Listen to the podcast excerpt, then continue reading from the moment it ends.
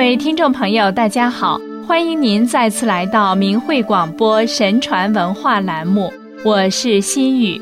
今天的节目里，我们一起来谈谈陆游的文品和人品这个话题。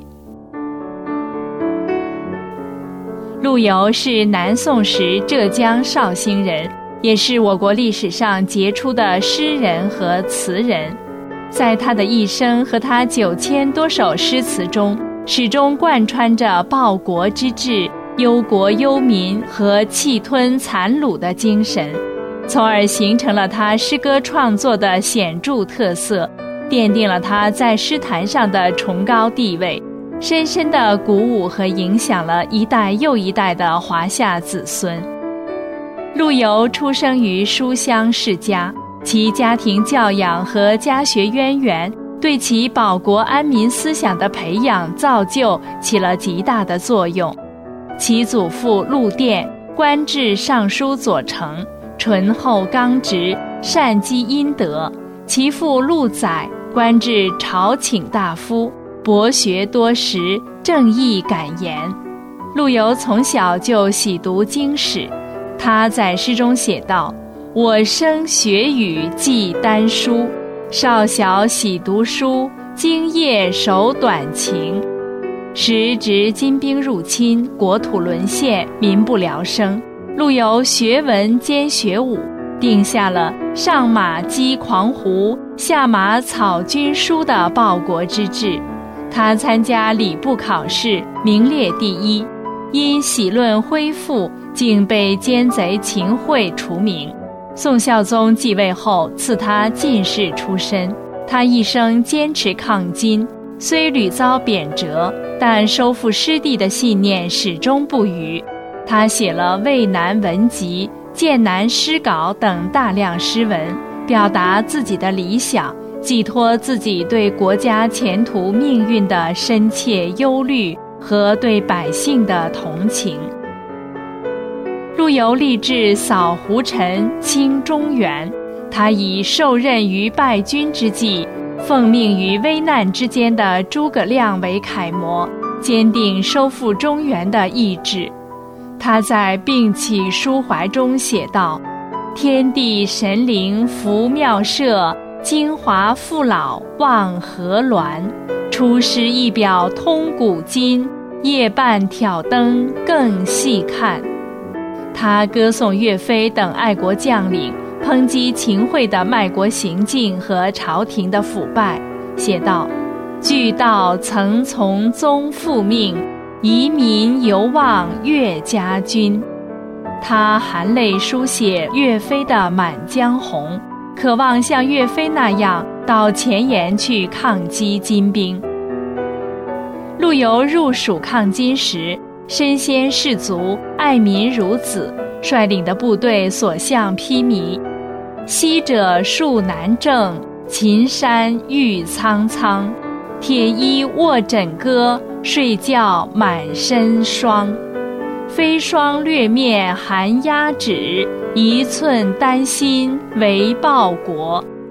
这些诗句，金戈铁马，铿锵有声。是其长期军旅生活的真实写照，但因朝廷腐败、苟安求和，陆游被削职还乡。他不为个人的际遇而忧虑，而是牵挂着沦陷区的百姓。他望着家乡的徐平山，想到沦陷区的华山；望着镜湖水，想到沦陷区的黄河，写道。三万里河东入海，五千仞岳上摩天。遗民泪尽胡尘里，难忘王师又一年。描写了沦于金人的河山和沦陷区的百姓对宋朝军队收复失地的期盼。念念不忘的是“但悲不见九州同”和期盼北定中原日。他想象着抗金取得胜利的那一天，三军甲马不知数，但见动地银山来。陆游的一生多次出仕，不管职位高低，始终关心民间疾苦，为官一任，造福一方。如他任延州知府时，据史载，其宽期会、简追叙、戒星座、节宴游，勤政爱民。他在诗中写道：“朝先明鸡星，夕殿齐丫鬟，复习己己案。”寝饭于其间，他看到百姓安居乐业，欣然写道：“自我来延州，实无复穷理。”他多次上书朝廷，主张为国保民，对内实行轻徭薄赋，休养生息；对外抗金驱虏，恢复中原。他晚年归乡后，深杂老农间，为百姓施医送药。深受百姓的拥护和爱戴。陆游在《思故乡》中写道：“千金不须买画图，听我长歌歌剑湖。”描绘出田园乡村的淳朴风光。他在《夏日六言》中写道：“溪涨清风拂面，月落繁星满天，树枝传横浦口。”一声笛起山前，静观远眺，景色喜人，令人读来别有韵味。他的诗中也蕴含着对社会人生的理性思考，如他在《游山西村》中写道：“山重水复疑无路，柳暗花明又一村。”写景中蕴含着丰富的哲理启示。描述了在山水迂回曲折、扑朔迷离之中，出路何在？但是如果锲而不舍继续前行，忽然间会豁然开朗，而发现一个前所未见的、充满光明与希望的崭新境界。还要一提的是，陆游一生爱梅咏梅，以梅自勉。他称赞梅是花中气节最高坚的，体现了中国传统文人的高标独立的心灵境界，以及那深蕴其中的美品。梅花不畏严寒，不畏冰雪，独占寒冬，相忆早春。陆游写道：“阅尽千葩百卉春，此花风味独清真。”他赞梅的风骨。幽香淡淡影疏疏，雪虐风涛只自知。他赞梅的纤尘不染，紫玉作梅诗，当造幽绝境。彼端有纤尘，正恐梅未肯。诗人托梅言志，梅的品格也是诗人之品格精神的写照。